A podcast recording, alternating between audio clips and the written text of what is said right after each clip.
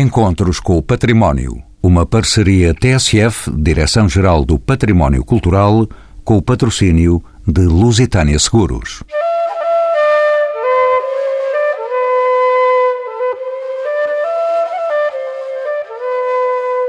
A província romana da Lusitânia, criada há mais de dois mil anos, é talvez uma das menos conhecidas pela historiografia, apesar de ser uma das mais interessantes devido à sua localização geográfica no Império Romano, como Finis Terrarum. Esta província romana ocupava então, sensivelmente, grande parte de Portugal, entre o Douro e o Algarve, a atual Extremadura espanhola e uma pequena área da Andaluzia. Quis a história que este território que os romanos unificaram geográfica, política e administrativamente ficasse durante séculos repartido por duas nações, Portugal e Espanha. Esta exposição tem, por isso, como objetivo principal partir de uma seleção de bens arqueológicos de inegável importância, dar a conhecer esta Lusitânia romana. Exposição patente no Museu Nacional de Arqueologia em Lisboa segue em julho para o Museu Arqueológico Nacional em Madrid. Aqui vai ser avançada a proposta para que peças arqueológicas provenientes do território português e que estão nesse museu madrileno possam ser incorporadas e mostradas nesta exposição. São convidados deste programa Carlos Fabião, doutorado em Arqueologia e comissário da exposição, Trinidade Nogales, diretora da investigação do Museu Nacional de Arte Romano, em Mérida, António Carvalho, arqueólogo e diretor do Museu Nacional de Arqueologia, e José Maria Álvares Martínez, arqueólogo e doutor em Filologia Clássica, também comissário deste evento, a quem pergunto de que trata esta exposição, inaugurada no início desta semana, com a presença do Ministro da Cultura. Pues trata efectivamente de presentar una panorámica lo más sencilla posible, pero con piezas expresivas, piezas parlantes que explican una realidad de cómo los romanos se fijan en esta tierra cargada de riquezas y de recursos naturales, cómo se produce un contacto con los naturales, cómo se conquista por fases a veces virulentas en su momento la tierra lusitana y cómo se pasa de una realidad indígena de ciudades libres, más o menos independientes, a una realidad política bajo la férula, bajo la égida de Roma, que Roma, como bien se sabe, es una civilización de ciudades unidas por firmes calzadas y por tanto el paso a la ciudad es lo más importante. Luego después ya con el desarrollo de la acción romana y, el esfuerzo de los naturales, poco a poco la provincia fue consolidándose, se produjeron hechos importantes como en la explotación del suelo, en la vida agraria, la sociedad se estructuró perfectamente también a la romana y hubo una serie de manifestaciones que son las que recoge la exposición para concluir con ese legado que nos dejó la civilización romana, que no fue precisamente baladí, y que indudablemente hacen que la provincia de Lusitania, la tierra lusitana, sea una de las más importantes del solar del imperio en cuanto a monumentos y edificios conservados, tanto en planta como en alzado. Eh, hay que tener en cuenta también otras zonas importantes como el norte de África, lógicamente, o, la zona oriental, el Mediterráneo oriental, pero pocas regiones como la lusitana pueden ofrecer ese conjunto monumental tan importante con ciudades que han sido declaradas precisamente por esa importancia que tuvo la huella romana en ellas, patrimonio de la humanidad, me refiero a Évora y a Mérida fundamentalmente. Professor José Maria Álvares Martínez arqueólogo e é doutor em Filologia Clássica. A mostra que agora se exibe neste Museu Nacional de Arqueologia, onde estamos a gravar este programa, sucede à exposição apresentada no Museu Nacional de Arte Romano, em Mérida. Trata-se, de facto, da mesma exposición? Exactamente igual. Nosotros hicimos esta exposición, bueno, hubo tuvo un antecedente, lo tengo que decir. Hace 19 años nosotros intentamos ya hacer esta exposición, la doctora Adilia Moutinho de Alarcao y yo, y luego después ya el proyecto se pudo retomar gracias al compromiso y la colaboración yo con ellos y ellos conmigo, de, los comisarios, personas muy cualificadas de la arqueología portuguesa, como son el doctor Antonio Carballo, director del Museo Nacional de Arqueología, y el muy reconocido y también muy valorado por los españoles, profesor Carlos Fabiao, profesor de la Universidad de Lisboa. Hicimos este proyecto con la ayuda también de Trinidad Nogales, que está aquí presente, que fue la que hizo posible, siendo entonces consejera del Gobierno de Extremadura, consejera de Cultura del Gobierno de Extremadura, esta exposición que indudablemente es la misma, exactamente la misma. Únicamente cambian algunas piezas porque lógicamente lo que hemos querido es que cada museo pues también esté presente con sus propias piezas, ¿no? Allí están las piezas de este museo y de muchos museos portugueses estuvieron en Mérida y aquí hay piezas españolas que también estuvieron en Mérida, pero con alguna novedad como el busto de la Majona, que figuró en una exposición importante sobre Hernán Cortés que se celebró en el canal de Isabel II de Madrid. Yo creo que es la misma exposición, es el mismo discurso, con esos planteamientos a los que yo me refería al principio. Arqueólogo António Carvalho, bem-vindo de novo aos Encontros com o Património. Estamos na sua casa, o Museu Nacional de Arqueologia. Que critérios presidiram à seleção das peças que podemos agora apreciar aqui em Lisboa? Como referiu o professor Álvares Martínez, o critério que presidiu à seleção é um critério que foi desenvolvido desde há alguns anos a partir de contributos de várias personalidades. Temos que citar um primeiro guião que é escrito nos anos 90, no final dos anos 90, por Adília Moutinho Alarcão e o próprio Álvares Martínez, mas claro, tive que haver uma adaptação à atualidade, porque entretanto, desde então, muitas peças foram descobertas e muitas realidades novas foram incorporadas no nosso conhecimento. O que é que nós eh, tentámos fazer? Tentámos reunir um conjunto de peças que caracterizasse bem e pontuasse o território da Lusitânia Romana, ou seja, um território compreendido entre o sul do Douro, o Algarve, até o Algarve, e essencialmente toda a Extremadura espanhola, o que significa ter que contactar muitas instituições para poder receber das suas exposições permanentes as autorizações para concentrar todo esse espólio arqueológico. Refiro-me, portanto, a 19 museus nacionais, museus regionais e municipais que cederam durante ano e meio, dois anos, bom, as peças que se apresentaram primeiro em Mérida, agora em Lisboa e mais tarde em Madrid. Mas uh, não terá sido fácil a tarefa, António Carvalho, agregar um conjunto tão vasto e importante de peças relativas ao legado romano em Portugal terá resultado do encontro de várias vontades e interesses. Quem foram os parceiros desta iniciativa? De onde provêm os materiais expostos aqui nesta exposição, António Carvalho? Não é fácil porque, naturalmente, à nossa disposição e para aqueles que conhecem profundamente o tema, há sempre muitas possibilidades para contar uma história, de recolher e recorrer a várias peças que caracterizam aquilo que nós pretendemos identificar e pretendemos narrar.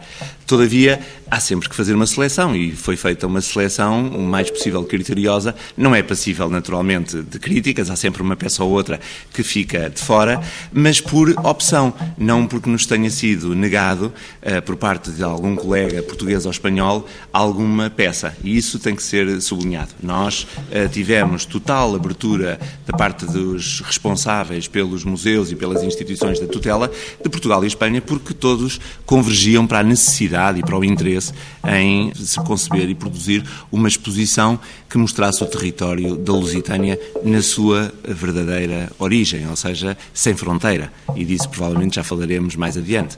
Eh, e, portanto, a colaboração foi total e muitas destas peças, insisto, pertencem às exposições permanentes dos museus, é o caso do Museu Nacional de Arte Romana de Mérida, Badajoz, Cáceres e outros, mesmo nacionais, pertencem às suas exposições permanentes, recordo agora também o Museu Machado de Castro, e, portanto, os colegas todos entenderam que participar nesta exposição era absolutamente essencial, porque esta história tinha que ser contada e não pode ser contada sem essas peças. E pergunta mais breve, não tenho para si, António Carvalho, como é que se organiza esta exposição no Museu Nacional de Arqueologia, que ainda abriu esta semana, a 25 de janeiro? Organiza-se em 10 núcleos, do momento do contacto entre a chegada dos romanos e aqueles que existem cá, os povos indígenas, vamos eh, designá-los assim, que são conhecidos, no entanto, dos autores antigos e que vivem neste Finisterrar, ou neste fim do Ocidente peninsular, e prolonga-se ao longo de dez núcleos, tratando questões tão diferentes como a vida rural, a economia, as cidades, enfim, vários temas, a religião, terminando com dois núcleos que nós consideramos muito importantes. Todos são, mas esses são particularmente importantes no sentido que temos que contar o fim da história. Um deles é a lenta transformação, como é que tudo termina, como é que um império tão grandioso como o Império Romano que incorporou toda esta região, como é que termina, e, por outro lado, o que é que dele resulta hoje na paisagem, quais são os marcos que qualquer pessoa pode ver na paisagem, ou seja, o legado romano, o património imóvel que nós observamos quando visitamos os lugares antigos. Trinidade Nolagalas é investigadora do Museu Nacional de Arte Romano em Mérida. Bem-vinda também aos encontros com o património. Como sabe, a Lusitânia foi uma das províncias romanas da Península Ibérica. Em termos político-administrativos, de que forma se organizava o Império Romano? Diga-me quantas são as províncias da Espanha. Bueno, antes de nada peço desculpas de não falar português, mas falaré en español. Creo que mm, el profesor Eugenio Laroca, superintendente de Roma, en un espléndido artículo que publicó en el catálogo de Hispania Romana hace ya algunos años, hizo un artículo revelador que decía mirando a Lusitania, mirando a Hispania desde Roma. Y él planteaba en esta reflexión, científica obviamente, qué significaba para un romano metropolitano, es decir, para un romano de la capital, del centro del poder, una provincia como la Lusitania. Evidentemente era una provincia periférica, lo ha dicho Antonio Carballo, el director del museo. Estamos en el Finisterrae del mundo conocido. Los romanos llamaban al Atlántico Ignotus Oceanus, es decir, el océano desconocido. Luego, portugueses y españoles quiso el destino, el fatum, que algunos siglos más tarde dejáramos ese Ignotus Oceanus y pasáramos más allá. Pero es cierto que en la antigüedad, respondo a la pregunta, en la antigüedad la articulación de las provincias romanas era una articulación muy moderna en el concepto de globalización que tenemos ahora. De hecho, nosotros participamos en un proyecto internacional europeo llamado Europa Romana y la defensa de nuestro proyecto fue que el primer concepto de comunidad europea fue el Imperio Romano. Unidad lingüística, unidad política, unidad económico-administrativa, unidad, en cierta medida, polirreligiosa politeísta, unidad cultural. Y esta es, en síntesis, la visión que traslada al espectador que venga a Lusitania Romana, un mundo global, un mundo donde uno podía hacer carrera económica, política, administrativa, negocios, desde Oriente hasta Occidente, podía vender el vino del Algarve en Roma, incluso en Oriente, podía comprar productos que venían de afrodisias en la zona de Asia Menor, es decir, una sociedad con un concepto absolutamente de cosmos, de mundo unitário. E pergunto agora ao arqueólogo Carlos Fabião, de novo nos encontros com o património. Bem-vindo. Diga-me, quais eram os limites territoriais e políticos da Lusitânia? Esse tema é um dos temas fortes, diria eu, desta exposição.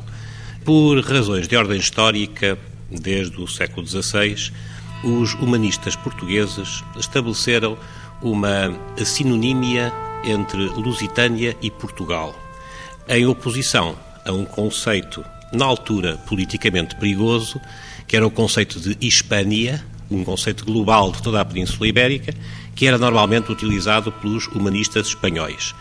Ao longo do tempo, Portugal assumiu essa dimensão de Lusitânia com um pequeno detalhe, é que efetivamente a província da Lusitânia não corresponde ao Reino de Portugal nem ao país Portugal. Praticamente metade da província está do lado espanhol e a capital da província, Augusta Emérita, hoje Mérida, está do lado espanhol. De modo que assistimos durante muitas décadas, durante séculos mesmo, a uma espécie de Lusitânia bipartida, ou duas Lusitânias. Uma Lusitânia atlântica a portuguesa, uma Lusitânia continental a espanhola, com o processo da democratização de ambos os países com a consolidação dessa democracia, com a adesão de ambos os países à União Europeia, com a criação do espaço Schengen, que esbate a fronteira política, começou a haver condições institucionais para podermos, de uma forma descomplexada, recuperar como objeto de estudo o que era a antiga província romana, hoje dividida entre dois países. Por isso, a exposição insiste no título Origem de dois povos, Origen de dos pueblos. Não se trata de misturar identidades, não se trata de esquecer as identidades atuais, trata-se sim de sublinhar que há um longuíssimo passado comum a estes dois povos, a Portugal e a Espanha. Investigadora Trinidade Nogales, a condição da Lusitânia de Finisterrarum confere a esta província romana, como se sabe, um estatuto especial no seio do Império Romano. Esta situação, como podemos considerar de periferia, influenciou o seu desenvolvimento futuro e de que modo? No creemos que mm, influenciara o influyera negativamente su situación periférica atlántica. De hecho, el profesor Fabiao ha demostrado en sus numerosos estudios y otros muchos colegas, también portugueses e incluso de otras nacionalidades, eh, franceses, ingleses, que había una enorme vía de comunicación en el Imperio Romano, en el Atlántico, algo que siempre se había puesto en tela de juicio. Y el sistema de comunicaciones en el Imperio Romano era tan eficaz, tan rápido, tan fluido, tan ágil, eh, si me permiten la expresión, que cualquier producto que se podría acuñar en Roma o en otro territorio enormemente alejado podía llegar a la Lusitania con una rapidez tremenda. Y además de estas vías de comunicación, también la Lusitania jugaba un papel importante, cada vez afortunadamente lo conocemos mejor por las investigaciones, un papel muy importante en el concierto económico, en el concierto político, en el concierto social. No olvidemos que a comienzos del siglo II después de Cristo, un hispano oriundo de la Bética, que es Trajano, Marco Ulpio Trajano, llega a ser emperador de Roma. Esto en época de Augusto, en época posterior de la dinastía Julio-Claudia, a lo largo del siglo I, era algo, vamos a decir, impensable. ¿Y esto qué significó? que en el tablero político romano la península ibérica tuvo un peso específico y consiguió nada menos que situar en el solio imperial primero a un nativo en Hispania, Trajano, y luego a su sobrino adoptivo, eh, Adriano, no nacido en la península ibérica, pero sí con raíces hispanas muy profundas. Por tanto, los personajes de aquí ese focus, muchos de los que se muestran en esta exposición, hicieron su cursus honorum, su carrera, se codearon con los personajes de primer nivel, tuvieron el favor de los emperadores, como el gobernador Lucius Fulcinius Trio, luego lamentablemente cayeron en desgracia, pero en esta eh, visión que tenemos ahora de centro y periferia, podríamos decir que la Lusitania fue alcanzando paulatinamente un rol más importante, de mayor peso, en el concierto del Imperio Romano. Y esto, los investigadores, es lo que queremos también destacar y poner de relieve. El imperio era un universo muy distinto, con el epicentro en Roma, pero indudablemente las provincias cada vez fueron adquiriendo mayor peso específico en el poder político romano. Também Trinidade Nogales, como sabe, um dos pontos fortes desta região era a existência de uma série de cidades portuárias que asseguravam a circulação do Atlântico. Que cidades eram estas e por que razão era a ligação ao mar tão importante? Podemos falar de uma atlantização do Império? Bueno, sinceramente, estando aquí presente el profesor Carlos Fabiao, sería por mi parte una osadía el pronunciarme al respecto, pero estoy absolutamente a favor de esa expresión, atlantización del imperio. Es verdad, y lo he dicho antes, siempre se ponía en tela de juicio, en discusión, en debate, el papel del Atlántico como vía del Imperio Romano y cada día más, y él lo comentará, tuvo un que hacer, tuvo una presencia muy importante desde el punto de vista económico, pero también no lo olvidemos, de control de los territorios, que esto también hay que tenerlo en cuenta en la geopolítica romana. Carlos Fabián foi aqui instado a pronunciar-se. Não, o tema do Atlântico parece-me que é um tema extremamente importante para a investigação atual e que contraria um pouco essa visão periférica. A grande questão é esta: mesmo hoje em dia, para a deslocação de grandes massas de artigos, o meio ideal é sempre o meio marítimo-fluvial. Daí que todo o sistema portuário, mesmo hoje em dia, enfim, pensemos na questão da abertura ou do alargamento do canal do Panamá e da importância dos portos portugueses justamente nessa comunicação, precisamente porque o transporte marítimo é absolutamente fundamental. Olhando para a geografia de Portugal, percebemos que Portugal tem uma extensíssima frente atlântica, mas não tem muitos lugares com boas condições portuárias. Esses lugares são os lugares de sempre, históricos, entre os quais, à cabeça, naturalmente, o estuário do Tejo, com a cidade do Licipo, de Lisboa, e também o estuário do Sado, com aquele binómio Setúbal e Península de Troia. Portanto, quando nós pensamos na Lusitânia periférica, temos que pensar que é um sítio por onde não só chegam artigos de várias partes do Império Romano, de onde partem também artigos para várias partes do Império Romano, mas temos que pensar também num lugar de passagem de artigos em circulação. E dou-lhe só um pequeno exemplo que é bastante expressivo. No século III, quando começaram a existir vários problemas de natureza económica no Império Romano, com a explosão, uma explosão de inflação e tudo mais, o imperador fez o que todos os governos fazem, naturalmente, e sempre sem êxito, que é estabelecerem tabelas de preços.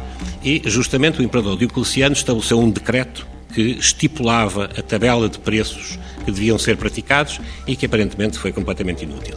Mas o que é interessante aí é que nessa lista, nessa tabela de preços, um dos preços que lá está tabelado é justamente o preço do frete marítimo do Oriente, do Império do Oriente, para a Lusitânia. Professor José Maria Alvarez, eh, deixe-me aproximar-me da sua terra, a capital da Lusitânia romana era Augusta Emérita, a atual Mérida. Que importância tinha esta cidade no contexto da Península Ibérica y até do propio Imperio Romano. Se ha dicho, y pienso que puede ser una realidad, que Mérida, Augusta Mérida antiguamente, estaba ya en la mente de Augusto a la hora de considerar la estructura del territorio. Antes, como bien sabe, pues había dos provincias, la Hispania Ulterior Baética y la Hispania Quiterior Tarraconensis. Pero para la mejor administración del territorio se consideró oportuno crear una nueva provincia y desde el principio se pensó en crear una nueva capital como paredros de, la metrópoli de Roma, de donde se estructurara un territorio importante que era la provincia de Lusitania. El emplazamiento de, de Augusta Emérita no fue precisamente, no se hizo al azar, sino que hubo una gran reflexión importante porque era, estaba situada en una especie de, cruce de caminos, en un carrefour del occidente peninsular. Hasta ahí confluían hasta nueve calzadas oficiales del itinerario de Antonino. Y también extraña un poco, y se ha comentado en muchas ocasiones, esa posición periférica, excéntrica, vamos a decirlo mucho mejor, de la ubicación de la capital. Pero claro, también había una ventaja, es que estaba muy cerca de las otras dos provincias y podía de alguna manera relacionarse con ellas. Estaba cerca de la Bética y estaba cerca de la Tarraconense. Ese proyecto, donde se asentaron veteranos de las legiones quinta y décima, porque fundación militar, pero bueno, fue un auténtico cinecismo, porque confluyeron soldados e indígenas también participaron, aparte de personas provenientes de la península itálica y de, de la parte oriental del Mediterráneo, para constituir una gran urbe, que poco a poco con la ayuda de la administración fue escalando puestos en el ranking del Imperio Romano, se convierte en capital de la provincia de Lusitania en el 1613 y posteriormente, andando el tiempo, fue conveniente designarla como la sede del vicario de la diócesis hispaniarum, es decir, la capital de las Hispanias. Con la reforma administrativa de Diocleciano eso sucedió y claro, todo eso pues configuró una ciudad de excelencia. Para que una ciudad romana fuera de excelencia tenía que tener tres ingredientes: una cerca amurallada que la prestigiara, no en razón del enemigo que podía de alguna manera asediarla, sino en razón de prestigio, un foro desde donde la divinidad, a la manera de un palco escénico, se mostrara a sus súbditos y monumentos singulares que la definieran, como hoy podemos definir en nuestras grandes ciudades, la Torre Eiffel en París, el Empire State Building en, Nueva York, pues en Mérida también, en Augusta en Mérida, había monumentos y edificios muy singulares que hicieron, que constituyeron, de alguna manera, llevaron a esa población a la excelencia. Com que orgulho fala da sua terra. Podemos dizer, Alveras Martínez, que a província da Lusitânia é o paradigma de uma realidade cultural que une ambos os Estados, Portugal e Espanha. É possível entendermos hoje a dimensão e a complexidade deste território no período romano. De que forma se reflete este legado na realidade cultural dos dois países? José María Alvarez Martínez. Eu creo que ese esfuerzo que se ha realizado por parte de los arqueólogos lusos y los arqueólogos españoles han constituido una realidad cultural importante. Lusitania estaba en el mapa, sin duda pero es que ahora se conoce muchísimo mejor por la cantidad de acciones que se han llevado a cabo con el esfuerzo de todos. Y es una realidad cultural, yo no le llamo ya internacional, porque para mí las fronteras, sinceramente, desde mi punto de vista, cuando hace ya cuatro décadas comenzamos a trabajar en este proyecto, para mí ya no existían. Todos los que participamos en el proyecto queríamos llegar a ese origen común, a esa realidad, a esa unidad de una, de una tierra que era igual en la parte lusa como la parte hispana, pero indudablemente Lusitania hoy día es una provincia romana que se conoce mejor que nunca y yo hago motos para que nosotros, los arqueólogos portugueses y españoles, podamos seguir trabajando y llevar la realidad de la provincia de Lusitania a otras partes. Para varias Madrid, es muy importante que esta exposición pueda estar en Madrid como reflejo de esa cultura lusitana que nosotros hemos acuñado, pero a mí me gustaría que esta exposición, ¿por qué no? Yo soy chauvinista, usted lo ha dicho, con mi Mérida y con la provincia de Lusitania, porque soy un convicto y confeso lusitano, pero me gustaría que esta exposición, o que una exposición esta o otra que podamos quizás eh, de alguna manera organizar para ilustrar lo que era la provincia de Lusitania, estuviera, ¿por qué no?, en, en Roma, estuviera en París o estuviera en Berlín. Trinidad Nogales. Como sabemos, por outro lado, anteriormente ao Império Romano, já este território era ocupado por povos de diversas proveniências. Quem afinal habitava esta região? Como é que se estruturavam estes povos e que grau de desenvolvimento possuíam? Lo que se vienen definiendo como pueblos indígenas, vamos a decir así, utilizando un término quizá incorrecto, ¿no? los pueblos que ocupaban el territorio, quizá la diferencia mayor, como ya se ha puesto de relieve, es que en el mundo prerromano no existía este sentido de visión unitaria. Era una ocupación del territorio individualizada, podríamos decir, de comunidades que tenían un universo muy concreto, muy abarcable. Por eso, algunos de estos pueblos, cuando llega Roma con toda esa maquinaria de poder, de ocupación del territorio, de nuevos usos, nuevas costumbres y, por qué no decirlo, con intereses eh, clarísimos de, ocupar y de explotar estas tierras, muchos de estos pueblos, eh, unos fueron más o menos permeables y otros, obviamente, plantaron una cierta cara a Roma, ¿no? a la nueva cultura.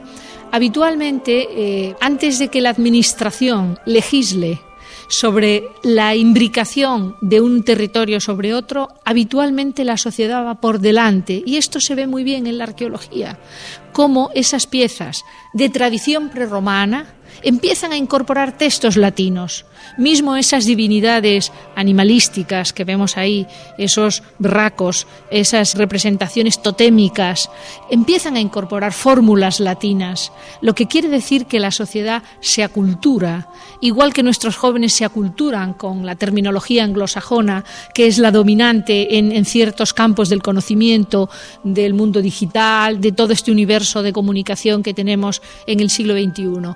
Y es verdad que la visión que tenemos que lanzar en una sociedad global como la que nosotros vivimos es que Roma trajo esa globalización, esa incorporación que en algunos casos creó tensión, tensión de dominio de una, un pueblo sobre otro, y en otros casos pues habría una digamos fusión más fácil, más accesible ante la llegada de esa nueva cultura. Y lo que salió después fue una cultura distinta. Siempre se habla de cultura hispano-romana al referirse a la península ibérica. Yo me atrevería a decir que en Lusitania surgió una cultura propia, creada por esas poblaciones que ocupaban estos territorios, por gentes que vinieron del suelo itálico, esos colonos, esos militares que venían ocupando el territorio y que el emperador les da tierras para sentarse aquí, pero también no lo olvidemos, por gente que hablaba griego, por gente que tenían cognómina, apellidos de Oriente, por artistas, por profesionales, por médicos, por comerciantes, por esclavos, por banqueros. Es decir, ese concepto global de población que se mueve por un territorio diverso, a veces distante, a veces distinto uno de otro, en el Imperio Romano y en la Lusitania romana fue una realidad. Y las ciudades lusitanas eran un crisol de culturas. Aquí venían, insisto, griegos, gentes que traían diferentes modos de pensar, de vivir e de establecerse en el territorio. Carlos Fabião não o tinha perdido na conversa, partindo do pressuposto que os exércitos romanos eram muito superiores, tanto numericamente como em termos de organização e recursos. Houve claramente oposição e resistência à ocupação de territórios já habitados. Como é que se operou o processo de romanização da Lusitânia? Foi tranquila? Quantas cabeças rolaram? Bom, o processo inicialmente não foi tranquilo. Foi um processo de confronto, foi um processo sangrento. No entanto, há um aspecto que é extremamente importante e penso que esta exposição o demonstra também. Quando olhamos para o Império Romano e para a sua imensa longevidade, sobretudo quando comparados, por exemplo, aos impérios modernos, verificamos que um império como o romano, para sobreviver próspero todo este tempo, não podia basear-se somente na violência e na coação. O Império Romano foi, até pode dizer-se, fundamentalmente um império inclusivo. Isto é, incorporou absorveu, integrou as comunidades eh, conquistadas. O processo era relativamente simples eh, e, brutal, digamos assim. Roma exigia a submissão incondicional. E após se verificar essa submissão incondicional, o Senado e o povo de Roma, por benemerência, concediam às populações submetidas que continuassem a viver segundo os seus costumes. E temos aqui, por exemplo, na exposição, uma peça extremamente interessante e importante, e por isso eh, a selecionámos aqui, que é justamente um documento oficial de doação de um relógio à comunidade dos Igaiditani, isto é, a comunidade que vivia na cidade que foi construída no sítio onde está hoje a aldeia de Idanha Velha. É uma doação efetuada por um cidadão de Mérida, um dos colonos fundadores de Mérida, àquela comunidade. E no ato oficial registado na epígrafe da doação, quem recebe o relógio em nome da comunidade é um conjunto de quatro magistrados indígenas. Portanto, é uma comunidade que está estruturada, construída e, diríamos hoje, autogovernada. São os próprios naturais da terra, não são itálicos, não são romanos, são os próprios naturais da terra que governam essa comunidade à maneira romana. Portanto, essa incorporação das elites locais e a valorização das elites locais foi uma das chaves da longevidade do Império. E já o dissemos, Álvares Martínez, dividida por dois países, Portugal e Espanha, a antiga Lusitânia romana era uma província do Império Romano. Podemos considerar que este território possuía suficiente identidade em termos geográficos, sociológicos e culturais para poder ser tratado como um todo?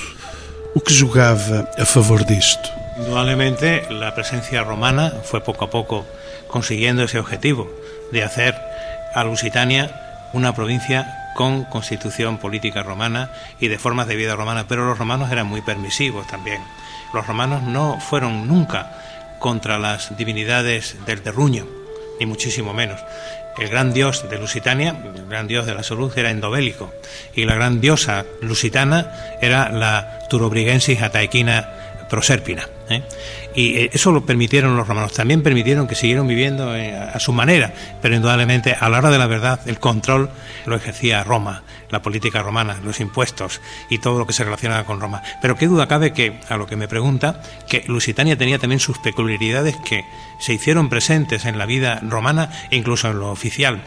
Yo sé que en Lusitania, en la zona extremeña, se hablaba del fenicio en el siglo II encontré una inscripción en una cerámica romana oficial del siglo II con un, grafito fenicio y tenían una serie de particularidades en cuanto a usos, costumbres y modos de vida que los romanos respetaron. Pero lo oficial, lo que valía, el, el conjunto, era prácticamente romano. Apesar de caminharmos para o final eh, do programa, vamos assentar ainda a conversa em casa, nesta casa, Carlos Fabião. A exposição Lusitânia Romana, origem de dois povos, que está aqui patente desde esta semana, é acompanhada por um catálogo com textos de investigadores de cinco países, simultaneamente uma síntese e uma atualização da investigação realizada nas últimas décadas. Qual é o estado atual da investigação sobre este tema, Carlos Fabião? Bom, o estado atual é bastante produtivo e fecundo e, e, sobretudo, sublinharia bastante este aspecto, não é exclusivo. Não há um território de estudo dos investigadores espanhóis, não há um território de estudo dos investigadores portugueses. Essa tradição antiga está a esbater-se e é, é justo que se diga que se esbateu também em boa parte pelo contributo de alguns destes investigadores que colaboram no catálogo, franceses, ingleses, alemães, que, precisamente porque não estavam envolvidos nessa situação de querela e de oposição entre portugueses e espanhóis, sempre, desde a primeira hora, se habituaram a ver a província romana da Lusitânia como um todo, sem a tal fronteira política eh, fraturante. No contexto desta aproximação e desta criação de uma verdadeira comunidade de investigadores, tem um papel extremamente importante as mesas redondas internacionais dedicadas ao estudo da Lusitânia Romana, que se realizam desde os anos 80 do século XX. Nesse aspecto, há que salientar, uma vez mais, como digo, a importante colaboração de outros investigadores, que não somente os portugueses e os espanhóis, que contribuem justamente para a constituição desta verdadeira comunidade científica que tem na província romana da Lusitânia, o seu objeto de estudo. E voltemos ainda para a exposição António Carvalho. Como pode esta exposição atrair visitantes menos vocacionados para estas áreas, sabendo que a função do museu é também, e em grande parte, pedagógica? Será possível, com esta mostra, angariar novos públicos? Esse é sempre um objetivo das equipas quando preparam as exposições, não as fazem para si próprios, não é? Portanto, nós preparamos uma exposição que eh, elege um conjunto de bens culturais de importância máxima nos nossos museus, mas sem descurar a importância da investigação e a exigência da investigação, recorremos a um conjunto de suporte e um conjunto de formas de difusão dessa informação para comunicar com o público. Eu, sem querer amassar muito os ouvintes, posso dizer que nós temos oito formas de comunicação nesta exposição além das clássicos, textos de sala, de tabelas, apresentamos as reconstituições virtuais de alguns sítios, que é muito difícil muitas vezes percepcionar para o grande público, através de recursos digitais. Produzimos um catálogo que já foi aqui citado de grande qualidade, com a Imprensa Nacional Casa da Moeda, nosso parceiro editorial.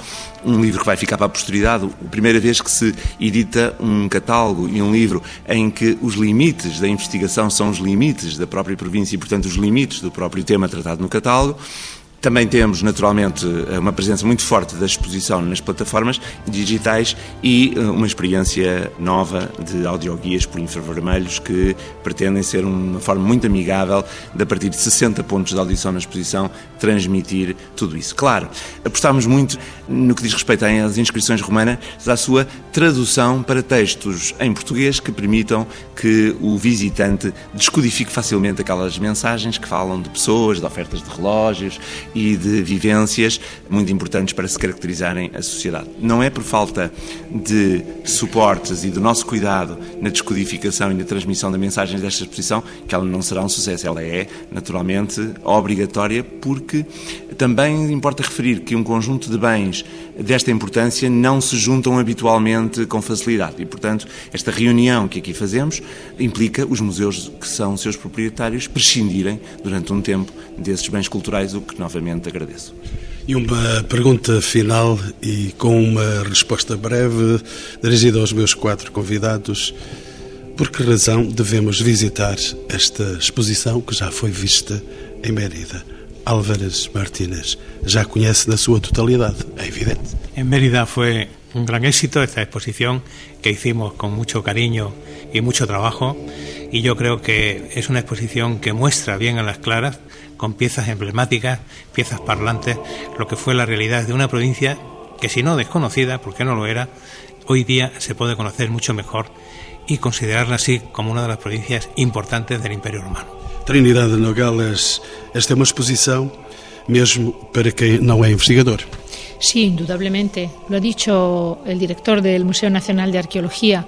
Estamos en todas las plataformas de accesibilidad, eh, con esos medios que hoy en día son una auténtica autopista de comunicación, pero yo creo que la contemplación de la obra no se puede sustituir.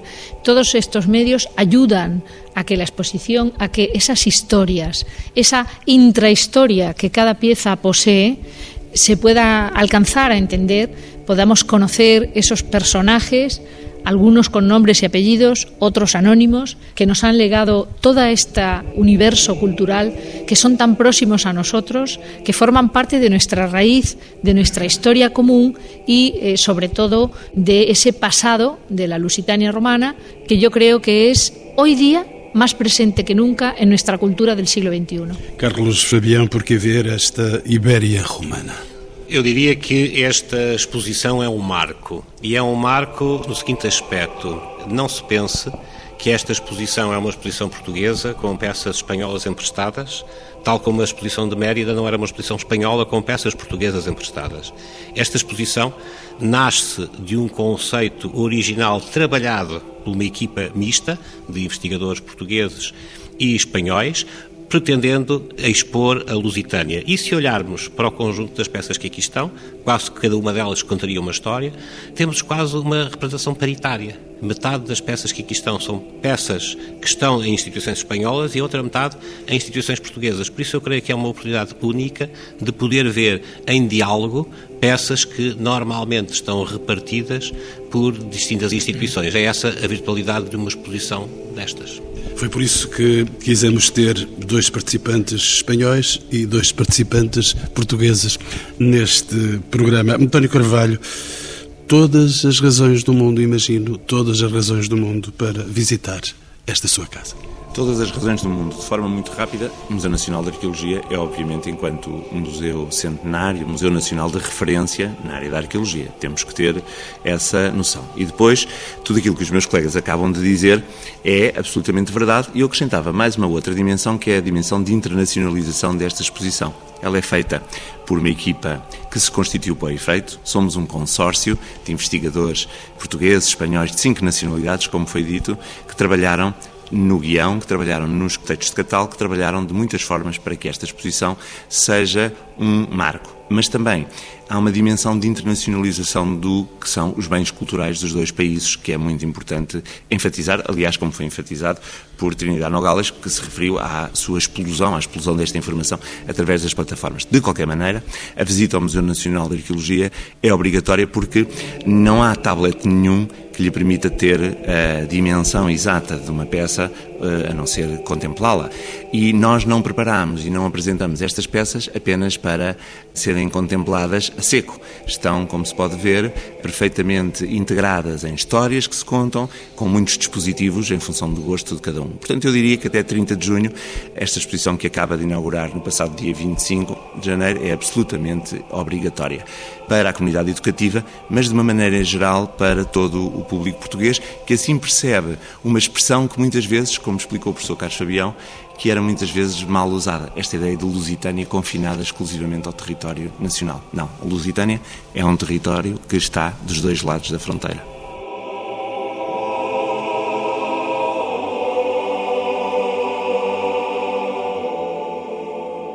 Encontros com o Património. Uma parceria TSF, Direção-Geral do Património Cultural, com o patrocínio de Lusitânia Seguros.